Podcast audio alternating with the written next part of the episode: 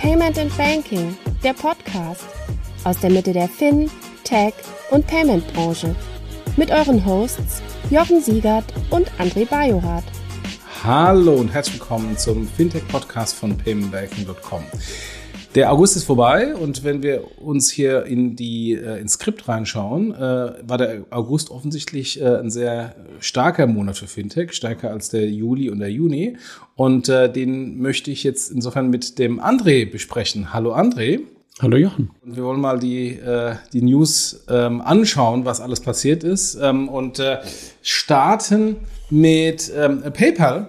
Da haben wir auch einen Artikel bei Payment Banking geschrieben. PayPal hat die nächste Runde im Kryptobereich äh, gestartet, nämlich sie machen jetzt einen Stablecoin. Wie gesagt, wir haben einen Artikel bei Payment Banking äh, dazu geschrieben und unsere Meinung dazu geteilt. Wir waren jetzt etwas skeptisch, dass PayPal es tatsächlich schafft, ähm, das zu machen, wo sie im Web 2.0 äh, Sachen äh, schon verpasst haben. Aber André, was sagst du denn, du denn zum Stablecoin? Ich glaube, das ganze Thema Stablecoin ist einfach eins, worauf gerade der ein oder andere springt und das aus gutem Grund. Ne? Die Zinswende auf der einen Seite und regulatorische Klarheiten auf der anderen Seite und halt der Erfolg von zwei, drei anderen, vor allen Dingen einem anderen Tether und dem anderen Circle von anderen Stablecoins aus den USA zeigen halt, dass es dafür einen Markt gibt.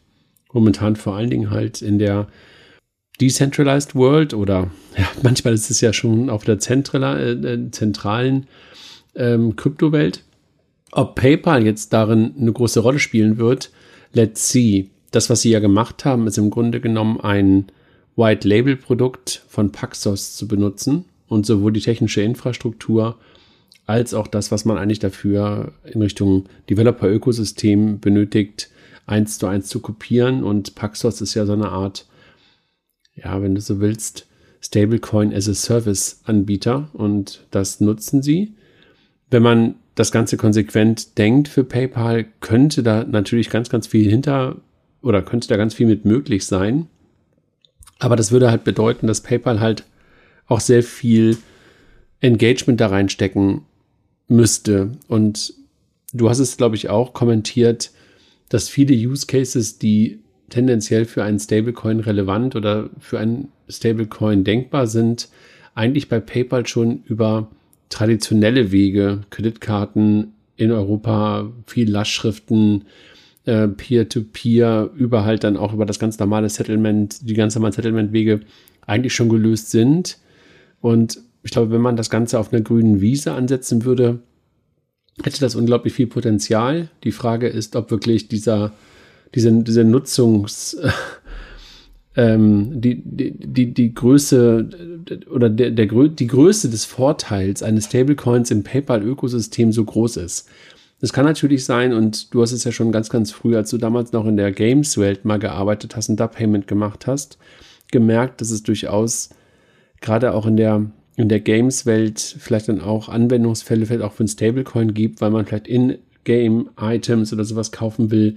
Für sowas kann ich es mir vorstellen, weißt du? Also, dass es halt nicht in das ganz normale Geschäft reinkommt, wo wir gerade so sofort erstmal drüber nachdenken, sondern in bestimmten, bei bestimmten Merchants, die PayPal heute schon hat, plötzlich die Funktionalitäten eines Stablecoins vielleicht dann relevant sind und dann dort doch eine Relevanz für PayPal daraus entstehen könnte. Lange geantwortet, so ein bisschen hin und her gerissen, verstehe, warum sie es tun. Ich glaube, der Aufwand war nicht allzu groß, weil White Label beziehungsweise halt as a Service Produkt wird das das ganze PayPal-Business auf den Kopf stellen und einen totalen Schub bringen? Das glaube ich nicht. Wie siehst du es denn? Ja, ich glaube auch nicht. Ähm, das ist für mich wieder so ein typisches Corporate Blockchain Projekt. Ähm, wann immer irgendwelche Corporates was mit Blockchain machen, höre ich im zweiten Satz schon nicht mehr zu, weil es einfach ein Projekt ist, ich muss jetzt auch irgendwas mit Blockchain-Bullshit-Bingo machen. Und das ist letztendlich genau das gleiche jetzt bei, bei, bei PayPal. Ich muss jetzt irgendwie was mit Krypto machen und mache da so ein Stablecoin. Du hast sehr weit ausgeholt mit ähm, Ingame-Currencies etc. Aber PayPal selbst hat ja eine schöne Pressemitteilung rausgegeben. Der CEO hat schön bei LinkedIn geschrieben, warum sie das machen und was für Probleme sie glauben, damit zu lösen. Und das ist nicht das, was du gerade eben erklärt hast mit, ähm, mit Ingame-Währung. Da bin ich sogar bei dir. Das wäre ein möglicher äh, Use Case. Aber das sagt PayPal gar nicht. PayPal sagt, nee, wir wollen da Cross-Border-Payments machen, ähm, wir wollen Instant-Payment machen. Für Cross-Border brauche ich mehr als nur eine US-Dollar-Stablecoin. Ähm, und äh, Instant ist PayPal seit Tag eins. Aber Jochen, ich glaube, das, was dann gesagt wird und was dann gemacht wird, muss ja nicht immer das Gleiche sein. Und das, was gesagt wird, ist möglicherweise etwas, was in der Presse besser ankommt, als wenn du darüber redest, dass du irgendwas in-Games machst. Was ich eigentlich gerade damit sagen wollte, ist, möglicherweise wird es dann doch ein Erfolg, weißt du, so in der, in der, äh, es wird dann vielleicht doch relevant, aber die Use Cases, die, die erstmal gesagt werden, müssen möglicherweise nicht die sein, die dann wirklich zum kommerziellen Erfolg führen. Das mag sein, aber dann ist die PR-Strategie ein Desaster. Es kann doch nicht sein, dass ich ein neues Produkt launche, groß äh, ähm, äh, der Börsenkurs äh, abgeht und ich eigentlich das, was ich damit bezwecken will, nicht kommuniziere.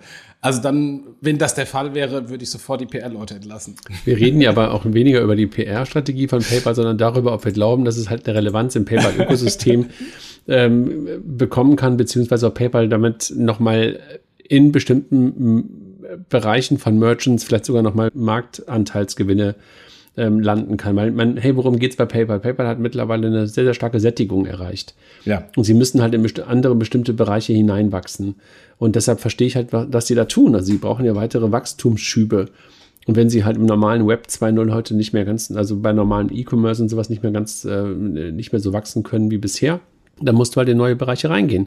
Und dafür, glaube ich, ist halt ähm, so ein Weg über ein Stablecoin, der nochmal gesagt, ähm, vom Aufwand wahrscheinlich über, überschaubar war in der, in der Implementierung und wo ein guter Business Case hintersteckt. Also nochmal, der, der Zins, äh, der, der halt dort ähm, auf den hinterlegten Geldern ähm, für PayPal rausspringt, ist einfach auch schon mal ein geiler Business Case. Also insofern, ich glaube, ähm, so dumm ja, ist es nicht, das zu machen. André, also ja, da ist ein schöner Business Case dahinter, unter der Voraussetzung, dass der Stablecoin genutzt wird und Volumen und Skalierung bekommt. Um Volumen und Skalierung bekommen, muss ich ein Problem der Kunden lösen. Wenn ja, ich kein Problem ich, der ich Kunden löse, ja, habe ich kein ich, Volumen und dann ist der Business guckst, Case auch null. Du guckst halt auf das, auf das Bestandsgeschäft, wo wir uns, glaube ich, einig sind, dass da nicht sofort die Use Cases ähm, ähm, herkommen.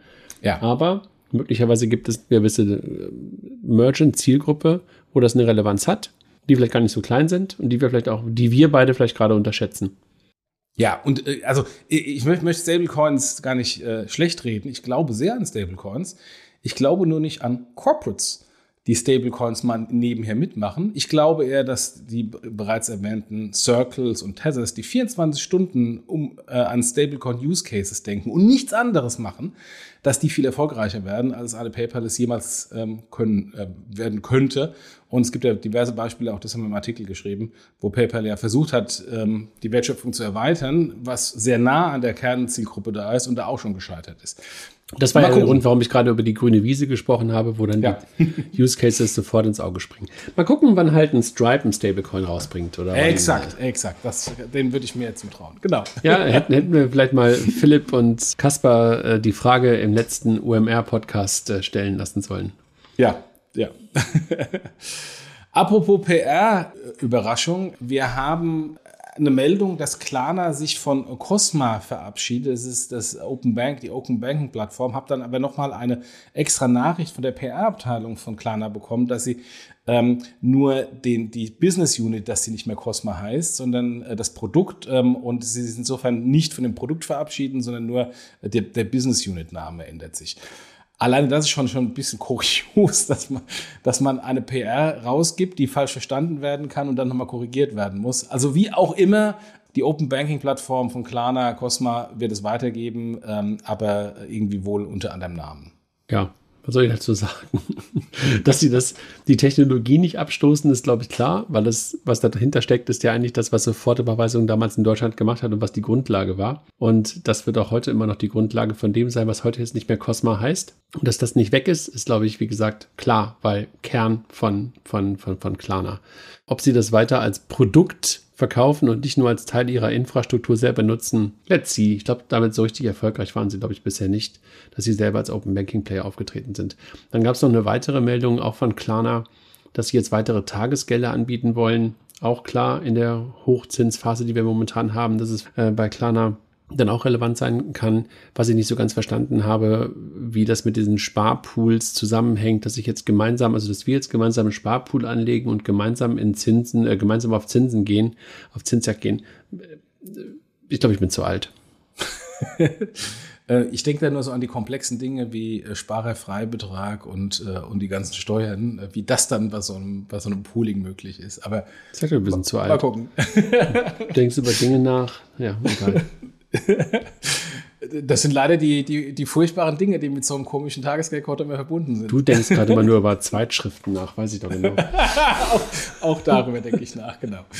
Äh, lass uns mal auf den nächsten Punkt gehen. Wir hatten ja schon, ich glaube, im vorvorletzten Podcast, als es äh, announced wurde, drüber gesprochen, ähm, dass Nexi sich an Computop beteiligt. Das hat sich jetzt quasi ähm, finalisiert. Äh, der Deal ist geclosed. Und äh, es sind insofern äh, 30 Prozent Anteile, die jetzt Nexi an äh, Computop hält. 10 Prozent, ähm, wenn ich noch richtig in Erinnerung habe, gehen in die Company rein. Und jeweils 10 Prozent werden von, an, von den beiden Gründern äh, gekauft, die quasi jetzt äh, da ein bisschen auscashen. Also insofern äh, 70 Prozent haben die äh, Gründer weiter und 30 Prozent jetzt Nexi. Was sagst du dazu? Haben wir ja schon alles zugesagt. Also ich weiß nicht, ob wir das nochmal kommentieren sollen. Glückwunsch nach Bamberg.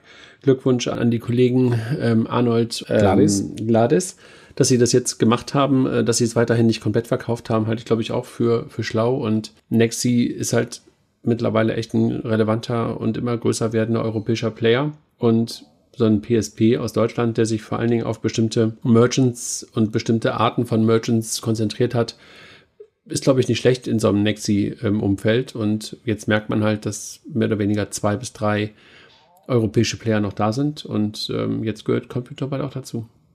Ja, bleiben wir bei deutschen PSPs.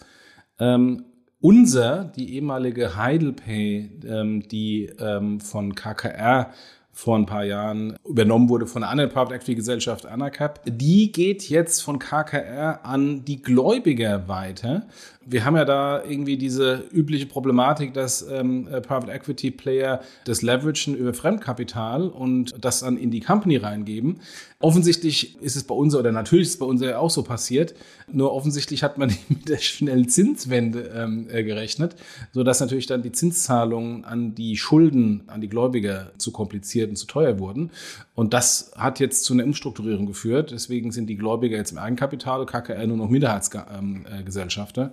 Aber trotzdem gibt's unser weiter. Und ähm, ich glaube, das hat ein bisschen auch zu einer Flex größeren Flexibilität jetzt geführt, weil die haben, glaube ich, in den letzten Wochen und Monaten sehr stark über ihre Liquiditätssituation nachdenken müssen, die Kollegen von unseren. Wenn du, ich will nicht besserwisserisch wirken, aber als KKR damals eingestiegen ist, das war ja, glaube ich, der zweite Schritt, davor war ja schon mal ein anderer Private Anacap, Equity. ja. Anacap war, glaube ich, kurz vorher reingegangen und dann irgendwie, glaube ich, ein halbes Jahr später oder sowas KKR. Ich glaube, da haben wir sogar schon damals im Podcast drüber gesprochen. Es war für uns ein Rätsel. Why? Und das zeigt ja gerade weiterhin, dass es nicht so richtig, richtig geil läuft. Das ist zwar jetzt mittlerweile ein Laden, der echt eine Größe hat und auch echt eine Relevanz von dem, vom Marktanteil hat, aber so richtig rund läuft es noch nicht.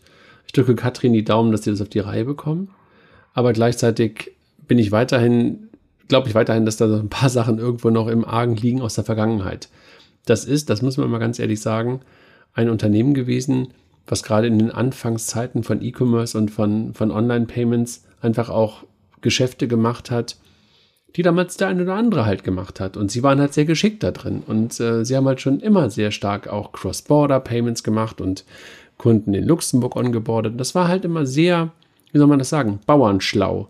Und ich glaube, diese Bauernschleue, die sie zum Erfolg in Anführungszeichen geführt haben, rächt sich, glaube ich, heute immer noch so ein bisschen. Und ich glaube, das hat der eine oder andere damals auch vielleicht in der Due Diligence nicht so richtig erkannt, was genau hinter den hinter dem Payment-Volumen hintersteckt und wo diese Umsätze und vor allen Dingen, wo auch die hohen Margen, die sie hatten, und das lag, glaube ich, vor allen Dingen daran, dass sie halt sehr viel über Cross-Border gemacht haben, herkamen.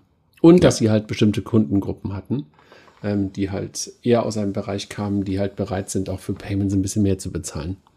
Ja, und deswegen ist ja die BaFin auch reingegangen und meines Wissens ist immer noch die, die Hürde hinsichtlich, dass äh, die deutsche Entity keinen neuen Kunden aufnehmen kann ähm, und das BaFin-Problem immer noch nicht gelöst ist. Bleiben wir beim PSP-Geschäft. Payoneer, der amerikanische ähm, äh, Fintech-PSP, äh, bei dem auch unsere Kollegin Julia, äh, die die äh, PEX mitorganisiert, ähm, Head of Marketing ist für Deutschland oder Europa, ich weiß gar nicht. Payoneer übernimmt Spot, Spot, wie auch immer, ein Echtzeit-Datenanalysefähigkeitsunternehmen, um äh, ihre KMUs damit äh, zu beglücken und das Wachstum zu unterstützen. Ja, Risikomanagement ähm, auf Basis von Echtzeit-Datenanalyse ist, glaube ich, gut, muss man tun. Ich glaube, das wissen wir ja beide, dass es einfach ein wesentlicher Teil eines Payment Service Provider Businesses ist, dass du halt Fraud und, und, und Risiko managen kannst. Und wenn du da Technologien kaufen kannst und das übernehmen kannst, ist es, glaube ich, nicht so dumm, das nicht immer nur von Dritten einzukaufen, sondern wirklich auch im eigenen Haus zu haben. Und die positionieren sich ja ganz klar auch als Technologieunternehmen. Absolut, absolut. Und letztendlich die Zeit, wissen wir ja auch, äh, denk mal an, an Frogster, ähm, die in Berlin äh, waren und ähm, insolvent gegangen sind. Die Zeiten dafür, sowas einzukaufen, sind, glaube ich, besser denn je, um gute Deals zu machen. Gehen wir weiter. Die deutsche Börse will Funds DLT übernehmen. Äh, DLT, äh, da sind wir schon wieder bei dem Thema, äh, was ich vorhin gesagt habe, Corporate-Projekte mit Blockchain. Äh, das ist ein äh, Luxemburger Unternehmen. Ähm, ob das jetzt DLT, Distributed Ledger Technologie, äh, Technologie ist oder was anderes, äh, keine Ahnung. Äh, die wollen auf so. jeden Fall im Rahmen der Fonddistribution da dieses Unternehmen nutzen. Und ähm, es heißt, wollen sie ganz übernehmen, wahrscheinlich waren sie da schon drin, oder? Genau, sie waren schon beteiligt die ganze Zeit. Und es ist natürlich einfach auch wirklich eine interessante Frage, wie sich hat die Wertschöpfungskette, die wirklich in der Fondswelt sehr, sehr lang ist, möglicherweise mit anderen Technologien verändern lassen kann. Und das ist keine kurzfristige Wette, sondern wenn du darüber nachdenkst, wie sich das gesamte Ökosystem, die gesamte Wertschöpfungskette im Vorgeschäft verändern kann, dann kann halt so etwas wie Distributed Ledger Technologie schon eine Rolle spielen, weil du in der Tat in der Lage bist, den einen oder anderen Player rauszunehmen. Und das ist erstmal so zu Funds DLT gesagt und finde aber viel spannender, ehrlich gesagt, 5 Euro, was die deutsche Börse ähm, seit einigen Jahren jetzt mittlerweile macht, dass sie halt mehr und mehr Unternehmen sich erstmal beteiligen und dann halt auch übernehmen. Also das haben sie bei der Crypto Finance AG aus der Schweiz gerade gemacht. Da haben sie es genauso getan. Haben sich gerade auch bei dem, was ist das, dänischen oder schwedischen Financial Technology Unternehmen, habe den Namen gerade wieder vergessen, beteiligt. Also die beteiligen sich gerade wirklich in, in die Wertschöpfung hinein. Und das finde ich wirklich interessant, weil die Börse es halt schafft, auf die Art und Weise ihre eigenen Produkte und ihre eigenen Dienstleistungen in diese Unternehmen mit reinzubekommen und ihre Relevanz für die Zukunft hoffentlich zu sichern. Also ich halte das wirklich für, für sehr geschickt, was die da in Sachen MA tun und wie sie sich halt in die neuen Player rein integrieren, beziehungsweise die neuen Player in sich rein integrieren. Ob das immer klappt, ob jedes von den Unternehmen ähm, dann auch nachträglich noch erfolgreich ist, aber wird man sehen. Ähm, ich glaube, bei 360T hat man gesehen, dass es funktionieren kann. Also die haben sie ja auch zu 100 Prozent übernommen, lassen sie trotzdem unter eigener Marke weiterlaufen. Bei 360X jetzt nicht so sehr bislang? Ist ein neues Unternehmen, hat aber bei 360T, wenn du dich erinnerst, ja. halt auch, also nicht nur, ja. auch nicht nur drei oder vier Jahre ähm, ähm, ja. gedauert, bis es, bis es erfolgreich war, sondern halt auch eher eine Dekade. Und insofern, das sind ja alles keine Sachen, was ich gerade schon sagte, die kurzfristig ähm, sofort zum Erfolg führen, sondern eher mittel- bis langfristig. Also insofern halte ich das für wirklich gut. Und ich meine, überleg, was wir immer gesagt haben. Wir haben uns immer gefragt, warum deutsche Unternehmen nicht mehr M&A machen ähm, und halt auch ein Stück weit vielleicht sogar Equi-Hires machen, wenn das ganze Unternehmen dann nachher nicht mehr funktioniert. Bei der deutschen Börse kann man, glaube ich, nicht sagen, dass sie es nicht tun. Und ähm, deshalb darauf finde ich viel mehr den Fokus zu richten, ist interessant, als über die Firma DLT ähm, im, im Kleinen zu sprechen. Absolut. Und vor allem, äh, was, was ich bei, bei denen sehr gut finde, ist, dass die eben nicht extrem frühzeitig in so ein Startup reingehen und so ein Startup mit den Corporate-Prozessen dann eher kaputt machen, sondern bewiesene große Wetten auch zu hohen Ticketpreisen ähm, dann übernehmen. Ja, ich glaube beides. Ne? Ja. Äh, äh, ich würde sagen beides. Also du siehst es bei 360X, da ist es, da sind sie früh reingegangen, aber ich glaube, sie sind aber auch in der Lage mittlerweile das auch zu managen, dass man halt nicht erdrückt. Und sie haben es hm. ja scheinbar bei Funds DLT auch, wie du es gerade schon erwähnt hast, früh getan. Also ich glaube, sie sind jetzt nicht unbedingt, ich glaube, die haben auch gelernt, dass man nicht ähm, sofort die komplette Corporate Governance ähm, auf ein Startup drauf wirft, wenn man halt 15, 15 Prozent hält. Ja, äh, und ich finde, das unterscheidet die deutschen Börsen noch von vielen großen anderen Finanzdienstleistungs-Corporates in Deutschland, die sich bei großen Übernahmen immer noch sehr schwer tun. Also die machen alle kleine Investments, die sie dann sofort wieder abschreiben, aber wirklich große Übernahmen, namhafte Übernahmen von Banken, Versicherungen habe ich bislang irgendwie nicht gesehen. Das ist eigentlich nur die deutsche Börse, oder? Ja, ja, lustig. Also ich habe gerade ähm, auf, auf LinkedIn, während ich auf dich wartete, noch eine Meldung gesehen, dass ein, eine sehr, sehr große deutsche Bank ähm, gerade scheinbar in Gesprächen darüber ist, möglicherweise in einen großen Neo-Broker einzusteigen. Also deshalb, ähm, das fand ich halt schon mal interessant. Das wäre dann mal was. Also man weiß. Das wäre mal was, ja. Mal gucken, ob es dazu kommt. Genau. Gehen wir doch zum nächsten, ähm, Check 24 ähm, und ich weiß nie genau, wie man die ausspricht. Ivoca. I, I, Ivoca, Ivoca oder wie auch immer. Also der KMU-Finanzierer, einer der vielen KMU-Finanzierer, machen eine Kooperation, macht total Sinn, dass äh, wenn ich jetzt eine, eine, eine, Kreditanfrage als KMU habe, eben auch auf Check24 gehe und dann da zu Ivoca ähm, weitergeleitet werde. Ja, alles gesagt. Macht Sinn. und, dann, und, und vielleicht ja? ganz kurz, und zeigt wieder, wie Check Vertical für Vertical, also Produkt für Produkt ja, ja, auf die Plattform draufbringt. Es total. ist einfach. Und dann wirst du halt irgendwann sehen, dass möglicherweise dann die C24-Bank nicht nur Privatkundenkonten anbietet, sondern möglicherweise auch KMU-Konten anbietet. Ja. Also das ist wirklich eine, eine unfassbare Maschine. Ja, absolut. Also sehr beeindruckend, äh, die Success Story von denen. Dann Pliant ähm, aus Berlin, äh, das Fintech, die äh, im Grunde so Art Kreditkarten, Corporate-Kreditkarten rausgeben. Haben Nicht nur Art, sondern die kommt, ja. Aber ich weiß nie so genau bei diesem Startup, wo es startet und wo es endet. Teilweise sind es auch Prozessor und machen das dann auch für Dritte und geben nicht nur die Karten raus, sondern machen dann die Hintergrunddienstleistung. Deswegen bin ich da so in, immer so ein bisschen 100%, nie 100% klar, was die jetzt nun ganz genau machen und sich abgrenzen. also hier, sind, hier sind sie jetzt jedenfalls Visa Principal Member. Genau, genau. Die haben jetzt eine E-Geld-Lizenz bekommen und sind jetzt Visa Principal Member und ähm, haben im Grunde das auch kopiert, was Moss als, als äh, direkter Wettbewerber auch schon vor, glaube ich, einem halben Jahr bekommen hat, nämlich so eine, so eine E-Geld-Lizenz. Ich finde das ehrlich gesagt beeindruckend, was Malte und sein Team da hinbekommen haben, weil sie waren wirklich nicht der Erste und haben es trotzdem hinbekommen, wirklich relevant zu, zu werden. Und die scheinen das wirklich gut zu machen und äh, sie scheinen ja wirklich auch guten Wachstum hinzubekommen. Und das ganze Thema dieser Small Medium Business KMU Kreditkarten scheint wirklich mehr und mehr zuzunehmen. Und ich weiß nicht, ob die normalen Banken das komplett verpennt haben, diese Art von, diese Art von, wie soll ich sagen, Service für ihre, für ihre mittleren und kleineren Kunden. Weil das Interessante ist ja, dass es nicht die Kreditkarte ist, sondern das, ja. was da eigentlich passiert, ist ja im Grunde genommen eine Vorbereitung für die Buchhaltung, eine Vorbereitung für die für das ganze, für die ganze Finanzverwaltung, dass du halt die Kreditkarte im Grunde genommen als Unterkonto benutzt. Und das finde ich halt das Interessante daran. Und deshalb ist es halt auch so wichtig für diese Unternehmen, dass sie halt sehr, sehr nah und na, also weit in der Wertschöpfung Richtung des Kreditkarten, äh, des Kreditkartenunternehmens kommen, weil sie halt nahezu unendlich viele Kreditkarten rausgeben wollen und natürlich auch relativ viel. Und das ist halt der Vorteil bei diesen KMU-Unternehmen, an der da noch relativ hohen Interchange verdienen möchten. Also Glückwunsch und bin, bin wirklich beeindruckt, was Malte, der ja witzigerweise von Aux Money ähm, kam, da aufgebaut hat. Absolut, absolut. Und also alle Banken haben Kreditkarten für KMUs, das ist Standard, nur da endet es halt. Und alles andere ist dann halt nicht mehr Banking, sondern Software und dann tun sich halt die Banken damit schwer. Das meine ich so ein bisschen, ne? Also, dass du eine Kreditkarte bringst, äh, rausbringst, ist klar, aber du kriegst dann irgendwie eine oder zwei oder sowas. Dann ja. musst du schon irgendwie sozusagen, und dann fragen dich äh, Banken wahrscheinlich darum, warum brauchst du fünf? Und hier geht's ja darum, dass die sagen, ey, du kannst 100, 200, 500 Kreditkartennummern haben, du kriegst ja kein Plastik mehr. Aber das ist dann halt sofort dann, was ich gerade schon sagte, Unterkonto und damit hast du halt eine unfassbare Effizienz, einen unfassbaren Effizienzgewinn in Richtung deiner Buchhaltung ähm, geschaffen. Ne? Und das ist, glaube ich, das äh, super Interessante daran. Ja.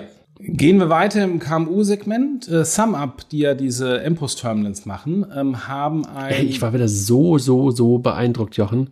Ich war gerade unterwegs am Wochenende wieder in Dänemark und, und, und, und auch ich war segeln. Und in jedem fucking Restaurant, in jeder fucking Bar muss ich immer an Mark denken, weil, also Mark mhm. Christ, äh, ein, ein der Gründer von SumUp, weil dort ein SumUp-Terminal steht. Also es ist wirklich echt beeindruckend, gerade und nicht nur in Deutschland, sondern halt auch in Frankreich im Sommerurlaub. Überall siehst du SumUp-Terminals. Also es ist wirklich echt beeindruckend. Sorry, dass ich unterbrochen habe. Absolut, kann ich nur bestätigen vom letzten Italienurlaub, da war das auch so, da waren überall die Sum-Up-Terminals. Aber wenn wir bei dem Thema schon sind, äh, kleiner Kaviat, ähm, äh, es gibt hier in Bonn eine Eisdiele, wo man eigentlich nur mit Karte bezahlen soll. Also da ist Cash äh, ähm, äh, eigentlich verboten, nur mit Karte. Eine sehr, sehr gute Eisdiele, Eislabor heißt die. Ähm, und die haben dieses Empos-System, ähm, äh, wo du mal früher gearbeitet hast. N4. N4. Und da hatte ich jetzt ein interessantes Problem, weil das Kassensystem ist offline gegangen. Und das Kassensystem hat keine Offline-Fähigkeit. SumUp kann Offline-Transaktionen machen. N4 offensichtlich nicht. Und äh, wie sind wir dann auseinandergegangen? Ich habe dann eine PayPal P2P-Zahlung vor Ort gemacht, um mein Eis zu bezahlen, weil Cash ging ja nicht. also insofern, ähm, äh, der Teufel liegt im Detail. Ja.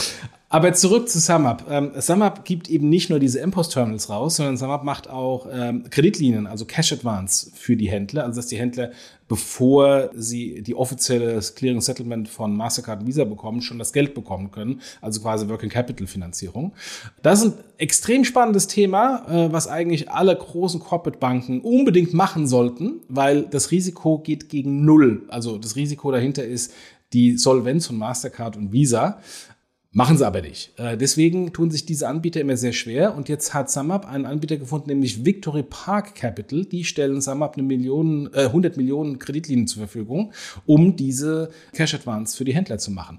Gratulation an SumUp und äh, liebe Corporate Banker, die hier zuhört, kommt mal endlich um die Ecke. Das ist ein extrem risikoarmes Geschäft, aber ihr müsst halt mal ein bisschen um die Ecke denken. Also risikoarm ja insofern, du hast natürlich recht, weil das Geld ja in der Tat von Visa und Master kommt und vor allen Dingen, weil du halt diese unglaubliche Transparenz hast, weil du ja weißt, was da wirklich an Merchant-Transaktionen ähm, in der Vergangenheit und auch tagtäglich ähm, in Realtime da ist. Ne? Und deshalb ist es, glaube ich, wirklich etwas, was, wenn du sonst ähm, sehr, sehr häufig bei Banken bist, gucken die ja immer nur zurück und gar nicht auf das Jetzt. Und hier kannst du wirklich komplett auf das Jetzt gucken und diese kurzfristigen Kredite sind es ja eigentlich, die hier, die hier vergeben werden. Also insofern ja, Congrats äh, mal wieder nach Berlin. Da war noch was da dabei, das hast du, glaube ich, gerade überlesen, Jochen, und vielleicht darf ich das noch ergänzen. SumUp geht in seinen 36. Markt und gar nicht so klein, also jedenfalls von der Masse, von der Landmasse nach Australien. Also Congrats auch dazu, ähm, dass sie jetzt auch, ich meine, die waren ja schon lange, lange, lange nahezu ganz in Europa und in Südamerika. Ich glaube sogar in den USA, da glaube ich nicht so groß, aber Südamerika jedenfalls ja auch ganz groß und jetzt auch Australien. Ja, Gratulation. Dann, übrigens, äh, weil wir gerade über PayPal gesprochen haben und äh, Expansion von PayPal, es gab mal einen Marktführer in Europa, der hieß iSettle. Der war, der war deutlich größer als SumUp. Deutlich größer als SumUp. Und dann hat dann diese viel größere Firma namens PayPal dieses iSettle übernommen, die übrigens auch in Australien ist und in Amerika und in Lateinamerika und in allen europäischen Ländern. Hast du jemals wieder was von iSettle gehört? Nee. So viel zum Thema Cross-Selling von neuen Finanzprodukten bei PayPal. Ähm, Aber und, hast, du, äh, hast du jemals wieder was von PayPal generell am Point of Sale gehört? Ähm, außer, außer in Edge Cases, wie du ihn gerade am Eissalon beschrieben hast. Nee, auch, auch das nicht. Äh, das ist vielleicht der, der gleiche Grund. ja. Schuster bleibt bei deinen Leisten, die im E-Commerce bestehen. Genau. Äh, und bleiben am besten bei PayPal, weil PayPal hat auch ein PSP gekauft, äh, Braintree, äh, und wollte da äh, außerhalb des PayPal-Geschäftes PSP-Geschäft machen. Da gab es einen anderen PSP namens Adyen, ähm, der das aber viel erfolgreicher gemacht hat, der auch PayPal bei eBay rausgeschmissen hat. Ich würde sagen, der größere Competitor für Braintree war, glaube ich, Stripe. Und noch Stripe, genau. Also Stripe und Adyen sind die beiden, die Braintree äh, komplett äh, in Schatten gestellt haben. Aber ich habe jetzt extra Adyen gesagt, weil Adyen, und das kommt jetzt bei der nächsten Meldung, Adyen hat die Börse etwas enttäuscht hinsichtlich ihrer KPIs, ihrer Finanzkennzahlen. Und da ist was passiert, was ich auch selten so sehe. Eigentlich sind die Zahlen okay, aber der Ausblick ist eher durchwachsen. Und ähm, da ist der Börsenkurs um 40 Prozent, 40 Prozent, 4-0 äh, eingebrochen. Und dann am nächsten Tag nochmal weiter. Und äh, insofern, das ist eine, eine tolle Success-Story gewesen, die aber jetzt offensichtlich ein Ende hat, zumindest beim Börsenkurs. Ja, beim Wachstum, ne? Also ich glaube, ja. der, dem Unternehmen geht's ja weiterhin nicht schlecht, aber die Börse will natürlich einfach immer Wachstumszahlen sehen. Und äh, wenn du halt flat bist, bist du halt flat, dann hast du halt einen, einen Börsenkurs, wie halt viele, viele große ähm, europäische Banken ihn halt normalerweise so haben über Jahre. Und äh, das ist halt äh, scheinbar so bei Edin jetzt gerade auch. Die hat natürlich auch Sonderkonjunktur im E-Commerce während, während Corona. Und die Frage ist, wie wächst du halt gerade? Ne? Also im E-Commerce, klar, kannst du immer noch wachsen, aber Edin ist ja wirklich dann auch in alle Segmente reingegangen, also auch an den Point of Sale. Und man sieht sie auch am Point of Sale, aber glaube ich noch nicht so häufig, wie man das äh, vielleicht auch erwartet hätte. Ja. Also du siehst sie bei manchen internationalen Merchants, die möglicherweise ähm, aus Holland heraus oder sowas versorgt worden sind und dann halt auch ähm, in Deutschland und woanders sind. Aber ja, so richtig, richtig ähm, gewachsen sind sie da, sind sie da scheinbar nicht mehr. Und sie haben halt auch wieder Konkurrenz bekommen. Und das haben wir ja auch schon ein paar Mal gesagt, sowas wie Molly, auch wiederum aus, aus ja. Amsterdam kommt äh, kam daher. Dann ist so jemand, über die wir jetzt gerade schon gesprochen haben, wie SumUp in einem kleineren Bereich unterwegs. Also so Selbstgänger ist es dann irgendwie nicht mehr. So, weiterhin natürlich eine super erfolgreiche Firma.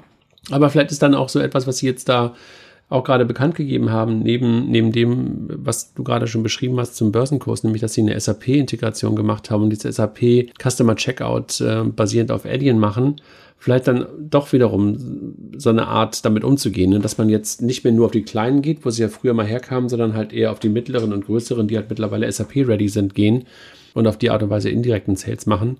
Also ich glaube, auch die brauchen andere Art von Vertriebswegen.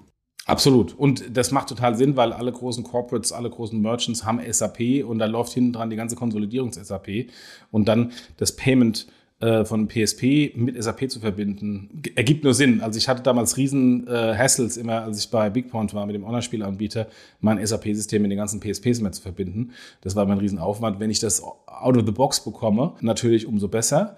Aber übrigens auch da, ich weiß noch, bei einer der ersten PEX-Konferenzen von uns hatte ich mal einen Anruf an eine Headhunterin, die mich zu SAP bringen wollte, weil SAP die Strategie hatte, ein PSP äh, zu gründen mit einer eigenständigen Lizenz ähm, und, einer, ähm, und einer eigenständigen Tochtergesellschaft.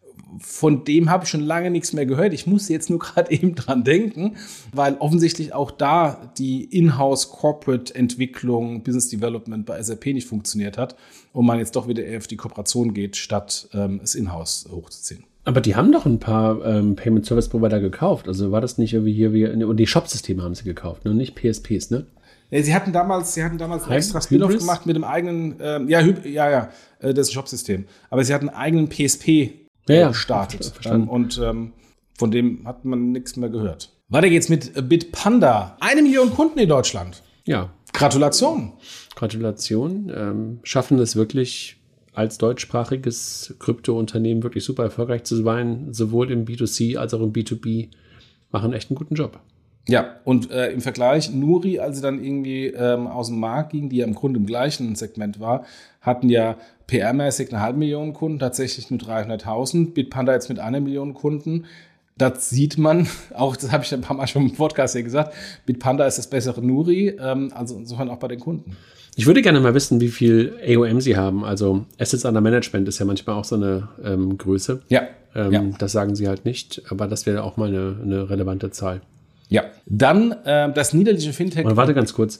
Ähm, bist du bei denen eigentlich immer ähm, in deren eigenen, also sind sie immer dein Custodian oder kannst du auch Self-Custody betreiben bei denen? Weil da weißt du das nämlich eigentlich gar nicht. Gute Frage. Also ich bin da schon lange nicht mehr da gewesen. Äh, da war's, äh, waren die der Custodian. Ich habe kein Self-Custody Not gehabt. your keys, not your coin. Ja, ich bin alter Banker. Ich, ich, glaube, ich glaube immer noch dran, dass ich irgendjemand habe, wenn was schief geht, wo ich anrufen kann, sagen kann, gib mir meine Kohle.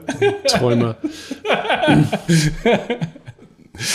Äh, ja, gehen wir zum nächsten. Bitwavo, das niederländische Fintech Bitwavo kommt nach äh, Deutschland und ähm, ist im Grunde dann Konkurrenz äh, zu Bitpanda, also äh, nutzen den Rückzug von äh, Binance aus den europäischen Märkten, versuchen quasi als Kryptobörse jetzt eine Europa-Expansion äh, voranzutreiben. Aber gleichzeitig mit der Kryptoverwahrlizenz der BaFin. Also das muss man schon sagen, das ja. haben sie geschafft.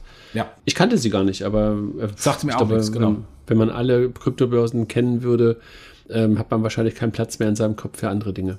Ja, absolut. Ja. Dann haben wir vorhin über Ivocar und äh, Check24 gesprochen. Im gleichen Segment ist Aux Money teilweise unterwegs, äh, nämlich Kreditvermittlung sowohl an KMUs als auch an Endkunden. Die haben jetzt einen Konkurrenten übernommen, nämlich den niederländischen Konkurrenten Lender und Spender. Investition beläuft sich auf einen zweistellige Millionenbetrag, also insofern eine kleine, äh, eine kleine Übernahme. Und äh, Länder und Spender wieder Tochtergesellschaft von Aux Money operieren ähm, und insofern Expansion von Aux Money, die ja seit Jahren auch profitabel sind. Jochen, zum Thema Aux Money. Glaubst du, dass Aux Money Barclays Deutschland übernimmt? die Frage ist, äh, was ist der Preis, ähm, äh, der für Barclays Deutschland aufgerufen wird? Also es würde zu Aux Money durchaus passen, weil sie natürlich eine, eine sehr starke Konsumentenfinanzierungsfokus haben, wo sie ursprünglich herkommen mit, mit ähm, P2P-Lending, wo wo es eigentlich kein P2P mehr ist, sondern B2C-Lending sozusagen. Und ähm, insofern würde passen. Ich glaube nicht, dass sie so einen großen Brocken ähm, ähm, Schuld. Wenn der Brocken denn noch so groß ist. Wenn er so noch so groß ist, genau. ja, das ist eine andere Frage, genau. Weil, äh, muss man ganz ehrlich sagen, steht ja gerade, steht ja gerade im Schaufenster, ne? Ja, würde ich drauf, würde ich drauf wetten, eher nein, weil du musst natürlich sehen bei Barclays, das ist ja ein, äh, im Grunde ein Branch von der, von der britischen Barclays. Das heißt, derjenige, der das übernimmt, muss die komplette Infrastruktur selbst hochziehen. Also sprich Kartenprocessing, Kartenissuing, ähm, Risikomanagement etc. Äh, das ist ja extrem stark verwoben mit Barclays UK.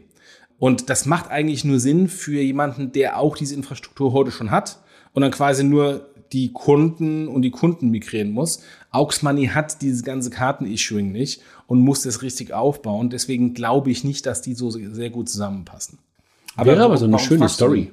Wenn du schön ja. nee, ich dachte gerade darüber nach. So. Ja, Fintech über eine Bank ist auf jeden Fall eine geile Story, genau. genau. ich meine, das hat man ja schon mal. Das hat ja schon mal Raisin gemacht, aber auf einem anderen Niveau. Absolut, genau, ja. Dann das amerikanische Unternehmen PandaDoc. Ich die kannte ich vorher nicht, haben Denario in Berlin übernommen. Äh, Denario ist so eine äh, Zahlungsmanagement-Lösung, die letztendlich end-to-end -end diese ganzen äh, Prozesse, Billing und Dunning und diese ganzen Automatisierungslösungen darum übernehmen. Und offensichtlich PandaDoc, da ist ja Doc irgendwie mit drin, machen das Gleiche aus amerikanischer Sicht und haben sich dann vermutlich zum aktuellen Zeitpunkt vermutlich auch für günstiges Geld eine, eine Plattform in Europa gekauft. Du hast gerade eine andere Sprache gesprochen, ich habe kein Wort verstanden. Dunning ist, ähm, da fällt mir das deutsche Wort nicht ein, ähm, Mahnprozess. ja. Nee, generell aus den ganzen Worte, Panda, Doc, Denario, was auch immer, Dunning.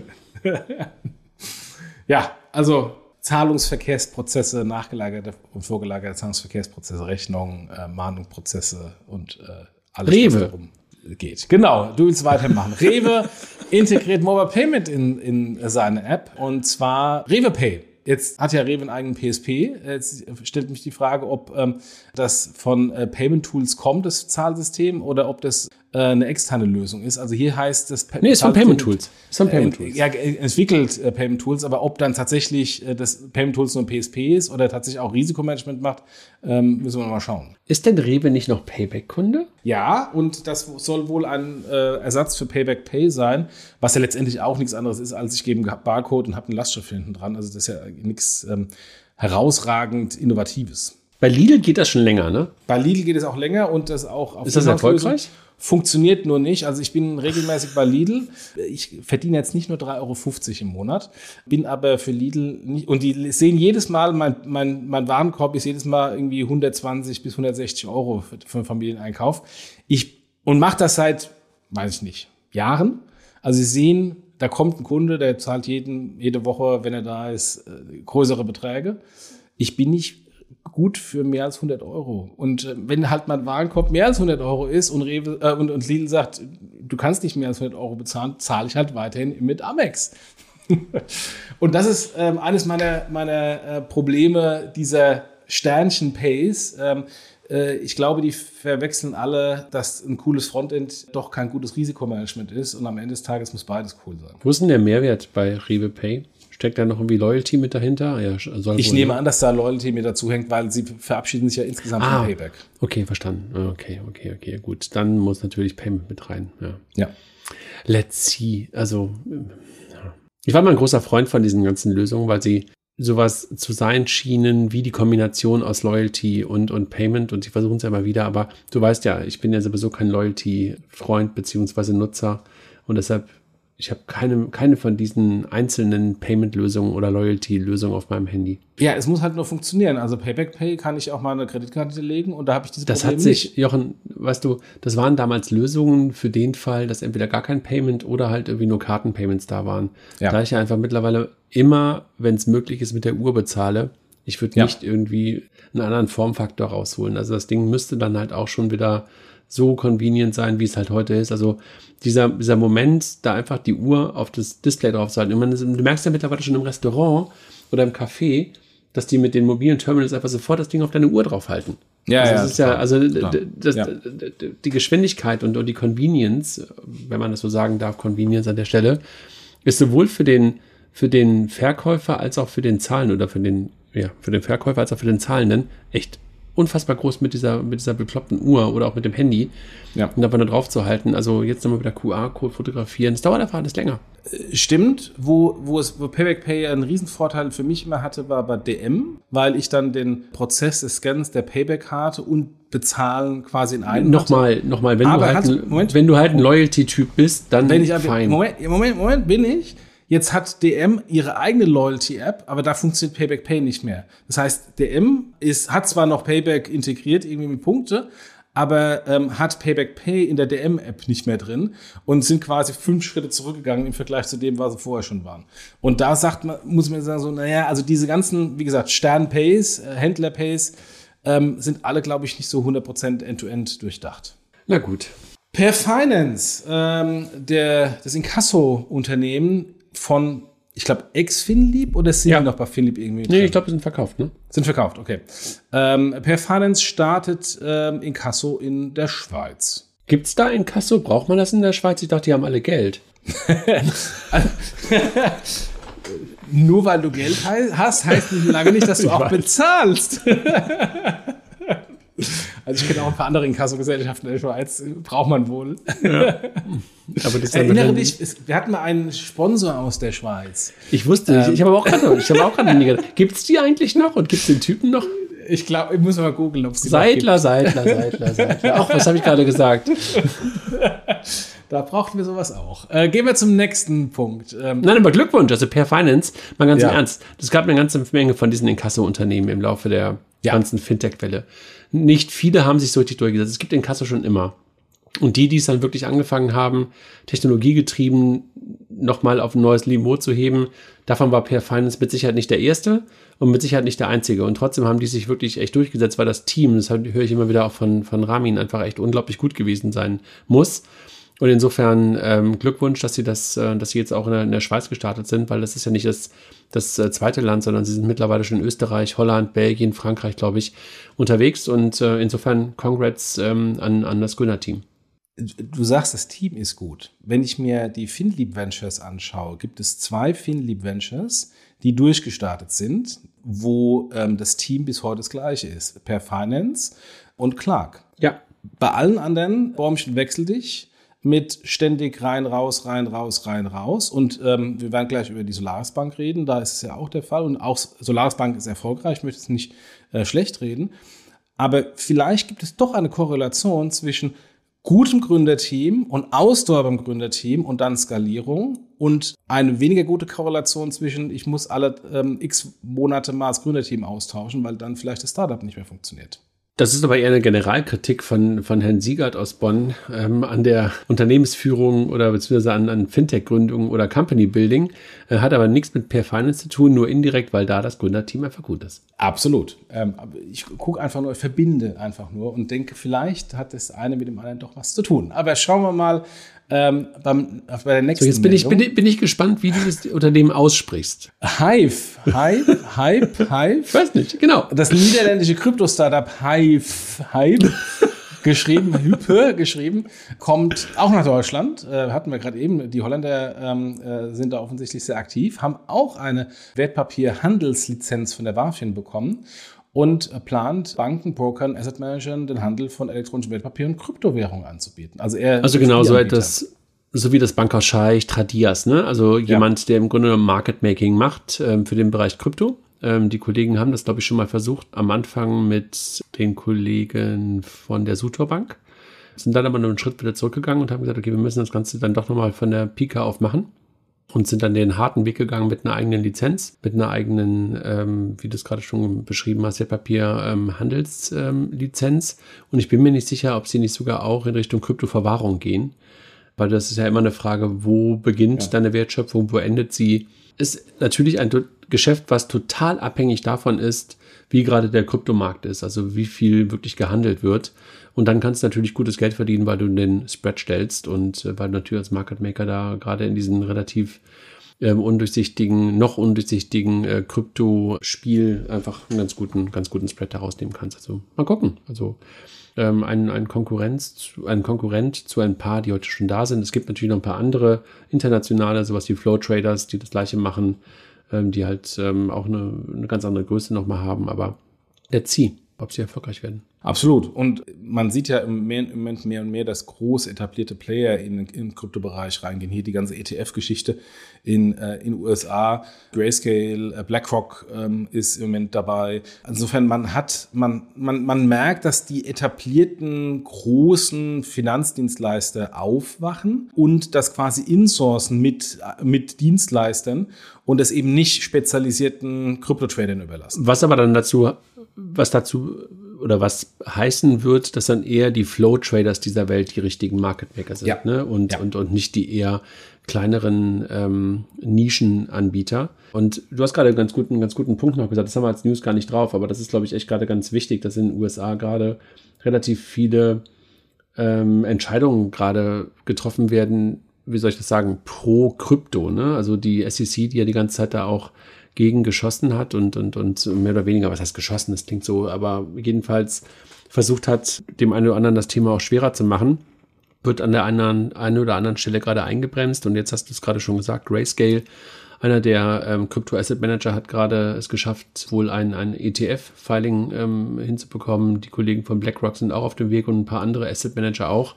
Also was wir halt da sehen, ist in der Tat, dass bestehende Konstrukte, die wir halt kennen aus dem, aus dem klassischen Anlagegeschäft, genutzt werden, um halt in diese sogenannten Wrapper dann halt auch jetzt mittlerweile Krypto reinzubringen. Ähm, und damit wird, glaube ich, auch der sowohl institutionelle als auch der Retail-Markt nochmal mit anderen Produkten, aber mit Krypto hinterlegten Produkten angesprochen werden können. Und ähm, hat, glaube ich, auch dazu geführt, Grayscale, der Grayscale-Erfolg in Anführungszeichen vor Gericht, dass der äh, Bitcoin-Aktienkurs in den letzten Tagen nochmal deutlich nach oben gegangen ist. Ja, aber gut, er ist schon wieder zurückgekommen. Ähm, ja, aber erstmal nach oben gegangen. Also das ja, wollte ich nur sagen. Also genau. diese Meldung hat schon, hat, hat ja. schon eine Relevanz, Relevanz gehabt. Ja, ich glaube, das ist der Grund äh, für die nächste, für den nächsten Bitcoin-Hype und nächste große Bitcoin-Preis. Plus Hafing, ne? Das, und Hafing, genau, dass die etablierten äh, Finanzdienstleister in das Thema einsteigen. Und letztendlich, äh, das, äh, was ist der Unterschied zwischen Krypto und einem anderen digitalen Asset? Eigentlich nicht. Das liegt dann in der Hand der großen etablierten Asset Manager und der etablierten Banken. Und ähm, ähm, mal gucken, wie die, wie die Exchanges, die teilweise schon pleite gegangen sind, teilweise sehr äh, dubios und undurchsichtig sind wie Binance, wie die dann äh, langfristig überleben können. Genau, und dann kommen wir auch wieder zurück zu dem ganzen Thema Stablecoin, also zu unserer allerersten Meldung, weil irgendwo brauchst du ja auch wieder ein Settlement Asset ähm, und dann würde die spannende Frage sein, wer dieses Settlement Asset zur Verfügung stellt. Ja, absolut. Kommen wir von den Meldungen, der Unternehmensmeldung jetzt zu den Personalmeldungen. Äh, da ist jetzt wieder einiges äh, äh, in diesem Monat auch passiert. Während den letzten Monaten war es ja relativ ruhig. Äh, fangen wir an mit Jörg Howein, Chief Product Officer von der Solaris Bank. Äh, der verlässt die Solaris Bank. Der neue Solaris Bank CEO, oder heißt nicht mehr Solaris Bank, heißt jetzt Solaris, Höldgemeier, ex-Barclaycard, by the way, räumt wohl auf. Äh, da verlassen wir mit einige das Haus, unter anderem Jörg Howein. Finde ich ehrlich gesagt sehr, sehr schade und finde ich, ein großer Verlust für, für die Solaris. Ach, ich glaube, es ist immer eine Frage der Zeit, ne? Und Jörg war von Anfang an bei der Solaris Bank dabei, hat das Produkt. Ja, ähm, nicht von Anfang an, war, ja, kam, ach, komm, war früh, aber. Ja, also vielleicht nicht ganz so wie Tristan, der ähm, auf der letzten, auf der letzten Becks dabei war, aber schon sehr, sehr früh dabei und war für das Produkt sehr lange verantwortlich.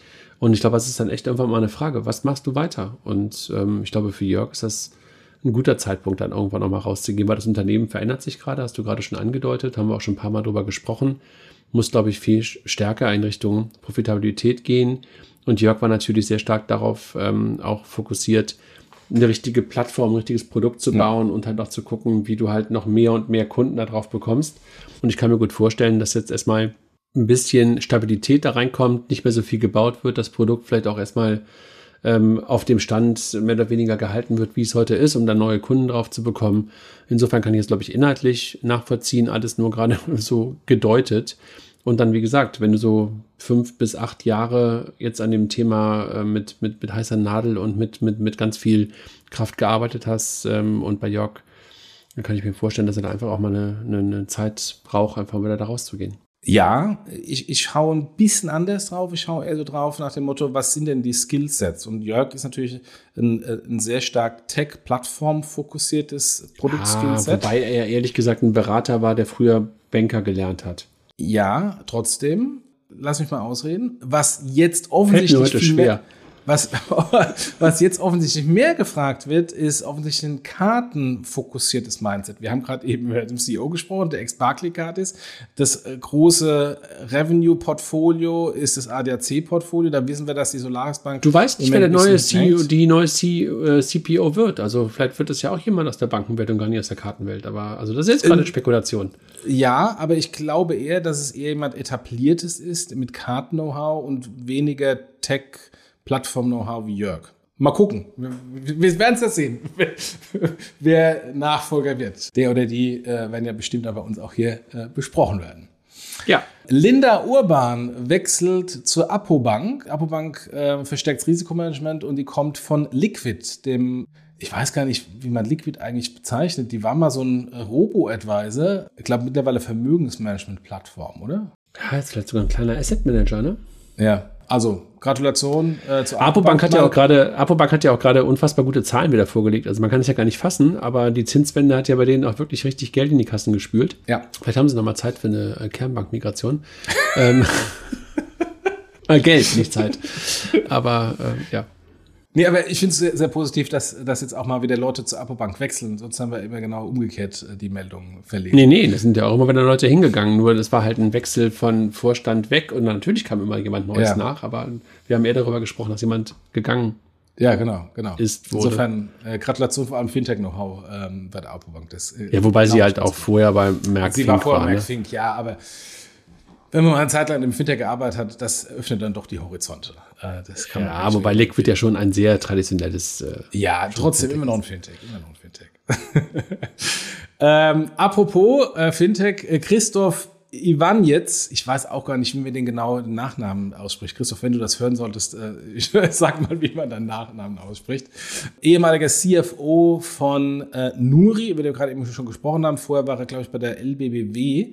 Geht zu token.com. Nicht zu verwechseln mit dem Token IO. Äh, IO, äh, die PC2-Dienstleister ist, sondern bleibt im Kryptobereich ähm, bei token.com.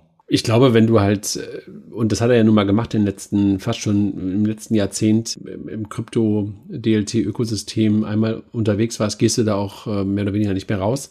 Und Christoph äh, fand ich halt einen wirklich der, der ruhenden Pole auch die ganze Zeit Absolut. bei, bei Nuri. Ja. Auch in seiner Kommunikation fand ich ihn immer echt äh, sehr angenehm und sehr offen und sehr ehrlich. Und insofern, glaube ich, ist er ein Gewinn für jedes Unternehmen und ja. hat mit Sicherheit sehr, sehr viel Erfahrung sammeln können und super viel Know-how. Also ich meine, er ist nun mal ein Banker, hat da schon diese alten, ähm, ganz klassischen Erfahrungen und hat halt auch sehr, sehr früh schon bei bei, bei Nuri schon lange davor, also bei Bit, Bitwalla damals schon angefangen, also als auch die ursprünglichen Gründer noch dabei waren. Also er ist ja nicht die ganze Zeit dann auch den ganzen Weg parallel mitgegangen und wird mit Sicherheit auch den einen oder anderen Fehler, den, den man da gemacht hat, ähm, mit Sicherheit nicht normal machen. Ja, ja, absolut. Dann, wir haben schon über Nexi gesprochen und über äh, Katrin Stark, die äh, vorher bei Orderbird war und jetzt bei unser ist. Orderbird stellt das Führungsteam komplett neu auf. Marc Schön, der CEO und Jakob Schrauer, äh, Gründer und Chief Strategy Officer, mit dem wir auch einen Podcast schon mal hatten, äh, verlassen das äh, Unternehmen bzw. sind schon raus und deswegen gibt es ein komplett neues Unternehmen. Äh, David Feichter wird der bisherige Chief Product Officer, wird zum CEO und äh, Peter Helf bleibt äh, Finanzvorstand oder CFO, die Position, die die Katrin Stark vorher hatte. Hey, Orderbird hat es dann irgendwie auch geschafft, da relevant zu bleiben. Ähm, ich glaube, sie hatten auch eine andere Wachstumsfantasie, ähm, aber trotzdem finde ich es toll, dass sie halt es geschafft haben, aus, als, als eines der allerersten POS-Fintechs ähm, aus Deutschland heraus ähm, da zu bleiben und immer noch da zu sein. Jetzt als Teil wiederum der Nexi Group halt auch Teil von was Größerem zu sein. Ähm, und ich freue mich echt für Jakob, dass er das jetzt auch übergeben hat und möglicherweise Zeit für andere Dinge hat. Absolut. Und am besten vielleicht nochmal den Podcast hören mit, ähm, mit Jakob, äh, wo er die ganze Story äh, von, von Orderboard äh, bei uns äh, gesprochen hat. Der ist im Grunde so ein Evergreen. Das lohnt sich da immer wieder reinzuhören. Er ist einfach ein super eloquenter und netter Kerl. Absolut, absolut. Roland Volz, der ehemalige CEO von der Solaris Bank, über den wir gerade gesprochen hatten, ähm, wird CEO bei CloudPay. Ich bin echt überrascht gewesen, dass der so schnell was Neues macht. Ja, das hat mich auch überrascht. Ich dachte, der macht gar nichts mehr, wird nur Berater oder so. Äh, keine Ahnung, ich meine, ich finde Roland ja einen, einen, tollen Typ und der hat ja einfach auch ein geiles Execution-Gen äh, in sich. Ja. Aber dass er halt so schnell dann in das nächste Ding reingeht, ich meine, manchmal sind es ja einfach die Gelegenheiten. Also deshalb, ich war einfach nur verwundert. Also Congrats ähm, ist einfach ein, der ist ja einfach wirklich ein Execution-Typ und deshalb äh, finde ich, finde ich toll, dass er jetzt einfach was, was Neues macht und dass er halt auch der, der Fintech-Welt erhalten bleibt. Absolut. Dann Smart InsurTech holt Sebastian Langreher. Die gehören zu Hyperport, die auch so ein bisschen unter dem aktuellen Immobilienkrise zu leiden haben. Und ähm, die holen zum, als Chief Sales Officer äh, den Sebastian. Genau, also Roland ähm, Slapke ist ja genau äh, einfach echt ein, auch ein geiler Gründer. Ne? Also hat man ja auch ähm, auf, der, auf der letzten Finance Forward hat er auch gesprochen und auch im, im Podcast mal bei denen müssten wir eigentlich auch mal mit, mit ihm einen machen die sind ja wirklich so diversifiziert mittlerweile und äh, haben ja aus der ursprünglichen Hypoport so viele Untermarken gemacht und dass sie da in das ähm, Thema Insurance ähm, reingehen, Smart Insure Tech, ähm, war mir gar nicht so richtig bewusst. Ähm, und Sebastian kenne ich ja, kenne ich ja wirklich ganz gut, weil er ja eine Zeit lang auch bei Figo gearbeitet hat der ist nun mal einfach echt ein Versicherungstyp. Und wenn man halt jemanden aus der Versicherungsbranche haben will und der Vertrieb kann und der halt auch das Thema Tech ein bisschen versteht und, und verstanden hat, ist das mit Sicherheit keine schlechte Wahl. Ja, dann auch ein ehemaliger Gast oder Gästin vom Podcast. Marianne Wildi war CEO von der Hypothek H-Bank Lenzburg in Österreich. Nein, äh, Schweiz. Nicht? Schweiz? Okay, äh, sorry. Äh, ich weiß auf jeden Fall den Allein Podcast. der Name Wildi sollte dir schon sagen. Ja, gut. Heißt ja nicht, dass man, dass man unbedingt dann auch äh, in der, in der Schweiz dann auch arbeitet.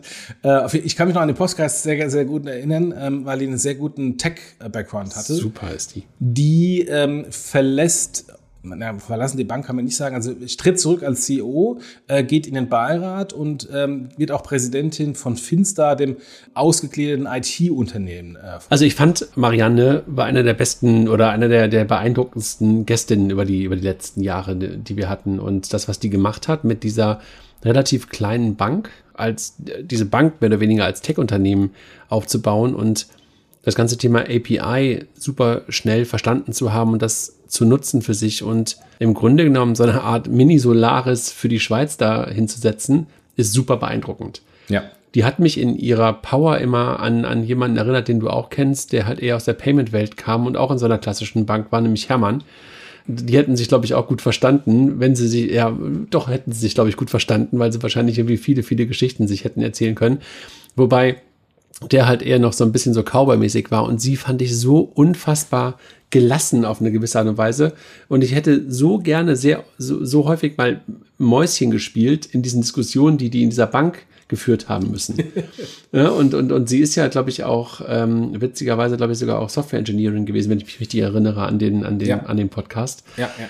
Toll, also freut mich total und ähm, wirklich sehr beeindruckend. Kann man wirklich ähm, sehr gerne nochmal hören und, und sehr gut nochmal hören den Podcast mit ihr, wie der mit Jakob eher so ein Evergreen, weil er nicht keinen aktuellen Bezug hat, sondern wirklich äh, die Geschichte von, von ihr und auch ein Stück weit ähm, von der, von dieser sehr kleinen, aber sehr beeindruckenden Bank erzählt. Ja, und eine Verwaltungsratsposition, dann hat es auch die Spitze vom Verwaltungsrat ähm, in der Schweiz, ist auch was anderes als so ein Frühstücksdirektorenposten im Aufsichtsrat in Deutschland, sondern das ist ähm, viel strategischer und, ähm, und viel operativer als äh, so ein Aufsichtsrat äh, hier in Deutschland. Von daher, sie bleibt ja dem Unternehmen dann ähm, auf jeden Fall, oder der Bank, sehr, sehr strategisch und wichtig äh, äh bleibt sie erhalten. erhalten.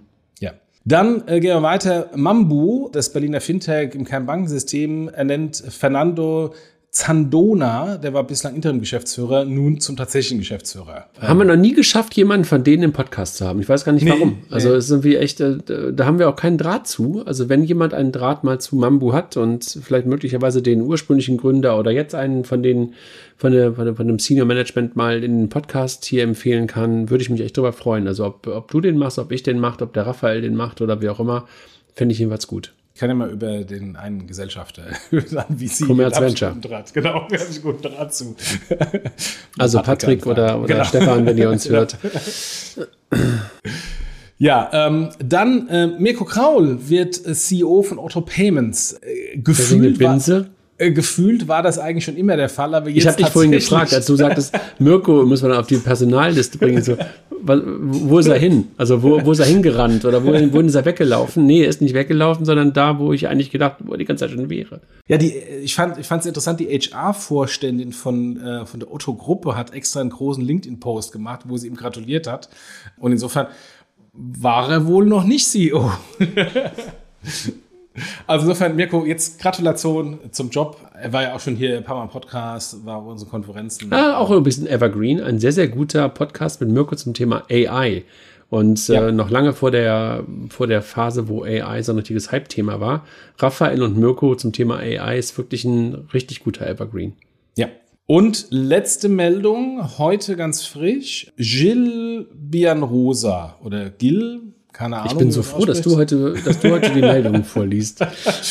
ähm, wechselt zu irgendeinem US-Startup, ähm, ist äh, bislang Chief Product Officer von der N26 Bank äh, gewesen und zieht dann in den N26 Aufsichtsrat ein. Wie lange waren der da? Keine Ahnung, aber er ist insofern der nächste Abgang, auch wenn er, wenn es kein wirklicher Abgang ist, weil er bleibt im Aufsichtsrat. Aber es ist dann doch ein weiteres Puzzlestück in einem Gesamtbild, wo man sagt, so irgendwie gibt es da aus meiner Sicht ein paar HR-Probleme. Ist es ein HR-Problem oder ist es ein anderes Problem? Ja, gut. Also es gibt ein HR, ein HR-Problem. Was der Grund für das HR-Problem ist, ist natürlich dann eine andere Frage. Wobei, also wenn du das Posting anschaust, der hat sich 10 10.000 Mal bedankt bei den beiden Naja, Gründern. wenn du in den Aufsichtsrat ziehst. Ja. also, ja, ein weiterer wichtiger, eine weitere wichtige Position muss neu besetzt werden bei N6. Markus wird es feiern. Hat er schon, hat er schon groß begrüßt in LinkedIn. Hallo Markus, wenn du uns zuhörst. Das war die Meldung des Augusts. Äh, erstaunlich viele für einen Urlaubsmonat, aber äh, vielleicht liegt es daran, dass NRW äh, schon Anfang August die Schulferien vorbei sind und deswegen. Äh, Viele Meldungen waren aus Berlin und Berlin hat gerade erst jetzt die Ferien vorbei. Tja, dann vielleicht liegt es da, keine Ahnung. Noch ein kleiner Hinweis auf ähm, Berlin und das Fintech-Triple in, äh, im November. Die ehemalige Transactions, die ehemalige CryptX und das Fintech des Jahres finden dieses Jahr nicht in Frankfurt statt, sondern äh, in Berlin, nennt sich Fintech Triple. Wir haben jetzt schon die ersten Speaker-Announcements draußen. Äh, es gibt einen, ähm, Talk, einen Fireside-Chat zwischen mir und Frank Müller zum Thema BaFin-Probleme der, der Fintechs. Es gibt ein, Ihr, spielt, ihr redet doch eh über Fußball oder sowas. Nee, ich habe ja keine Ahnung von Fußball. Deswegen Ja, mache ich das, nicht du. ähm, nee, wir reden über, über BaFin-Thematiken, äh, dass der äh, Startup-Gründer nachts noch ein bisschen schlafen kann. Und wir reden über den digitalen Euro, haben wir Bundesbank da, wir haben die. Egal, also digitale Euro. Fällt mir, fällt mir nicht ein oder auf die Webseite gehen. Insofern, wir haben jetzt mehr und mehr ähm, erste Speaker draußen. Da kommen noch mehr. Ähm, drei Tage Fintech, ähm, sehr, spannende, sp- sehr spannendes Netzwerktool in der Alten Münze in Berlin, äh, zentrale, am zentralen Ort, wo früher das Geld geprägt wurde. Und ich war da auch schon mal. Da war die. Ähm, Also jetzt äh, sei mal ein bisschen lieber zu N26, weil die sitzen direkt daneben. Nicht, dass sie dann irgendwie darüber kommen und dir auf die Nase hauen. Da war auch eine coole 90er-Jahre-Ausstellung inklusive Love Parade-Ausstellung ähm, äh, und Techno-Ausstellung in der Alten Münze, kann ich mich noch erinnern, war, war sehr cool da. Der Opa erzählt vom Krieg, wir müssen aufhören. das ist nicht so lange, nicht so lange her, das ist irgendwie anderthalb Jahre her oder so. Aber die Love Parade. Ja. Ja, also insofern kommt äh, gerne, äh, schaut an, schaut euch das Line-Up an, äh, was wir, was wir zusammengetragen haben. Äh, weitere Speaker kommen noch, äh, während äh, wir das, die Vermarktung hochziehen und ähm, wird, wird ein tolles Event, Klassentreffen und eben nicht klein, klein, sondern ähm, schon nennenswert. Also insofern, und ich hoffe, es ist nicht nur ein Klassentreffen, sondern wir schaffen es auch in Berlin mal wieder ein paar neue Leute hinzubekommen, weil ich möchte ähm, dann auch ein paar Sitzenbleiber und ein paar ähm, Aufholer sozusagen dann auch da sehen bei dem Klassentreffen. Ähm, natürlich kommen auch ein paar Leute dahin, die immer schon da sind, worüber ich mich sehr freue, aber ich glaube, wir müssen da einfach und sollten ähm, schauen, dass wir halt dann auch die Berliner Community dahin bekommen, weil das Ganze ist ja nicht nur Transaction, sondern halt auch Krypto. Und ich glaube, man hat in Deutschland jedenfalls keine spannendere Kryptostadt als Berlin. Und insofern äh, freue ich mich darüber, wenn halt auch diese Audience ähm, uns in Berlin erfreut. Jetzt weiß ich, auf welcher Leitung ich stand, äh, der mir eingefallen ist. Joachim Schmalzel vom Sparkassen Giroverband, der Vorstandsmitglied, kommt auch zum Thema digitale Euro. Da hören wir vielleicht auch ein bisschen was zum Thema Den EP, wir kürzlich übrigens bei den wir auch im Podcast, Podcast hatten. Genau, genau, genau. Gut, das war's. Das war der, äh, der August und mal gucken, wie der September wird. Und äh, danke dir, André, und äh, bis in einem Monat. Tschüss. Tschüss.